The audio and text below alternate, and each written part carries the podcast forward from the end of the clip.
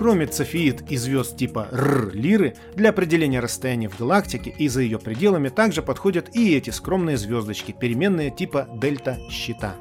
Этот тип переменных был открыт Кэмпбеллом и Райтом в Ликской обсерватории.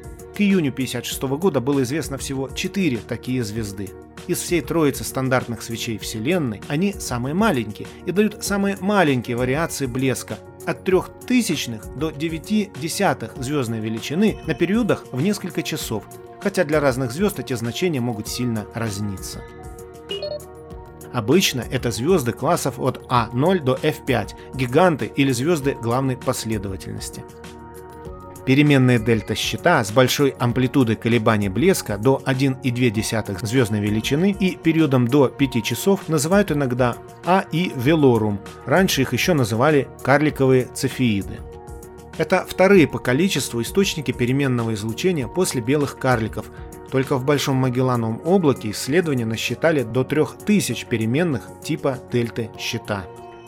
Эти звезды показывают не только радиальные, но и нерадиальные пульсации светимости. Нерадиальные пульсации – следствие одновременных движений материала наружу и внутрь поверхности, в отличие от радиальных, вызванных расширением и сжатием всей звезды. У этих переменных богатая гелием атмосфера. Когда гелий нагревается, он ионизуется, становится непрозрачным, поэтому минимум блеска приходится как раз на тот момент, когда высокоионизованный гелий блокирует часть излучения.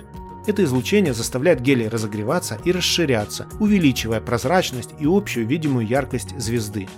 При расширении гелий опять начинает охлаждаться и оседать вниз, и весь процесс повторяется снова. Переменные дельта щита находятся на полосе нестабильности классических цефеид, двигаясь от главной последовательности в сторону ветви гигантов.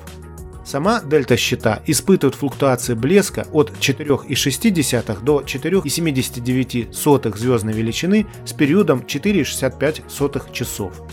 Другими широко известными переменными этого класса являются Альтаир, Денебола, Бета-Кассиопеи, Вега также находится под подозрением, но пока окончательно еще не подтверждена.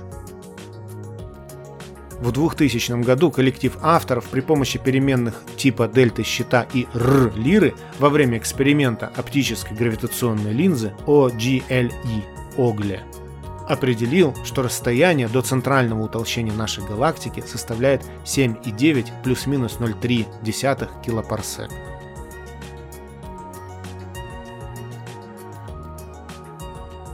И звезды надо мной, что дыры в горизонте, И боги говорят, что мир лишь суета, Но ночью боги спят, не спит лишь обреченность, Прикрывшись ото всех созвездием щита.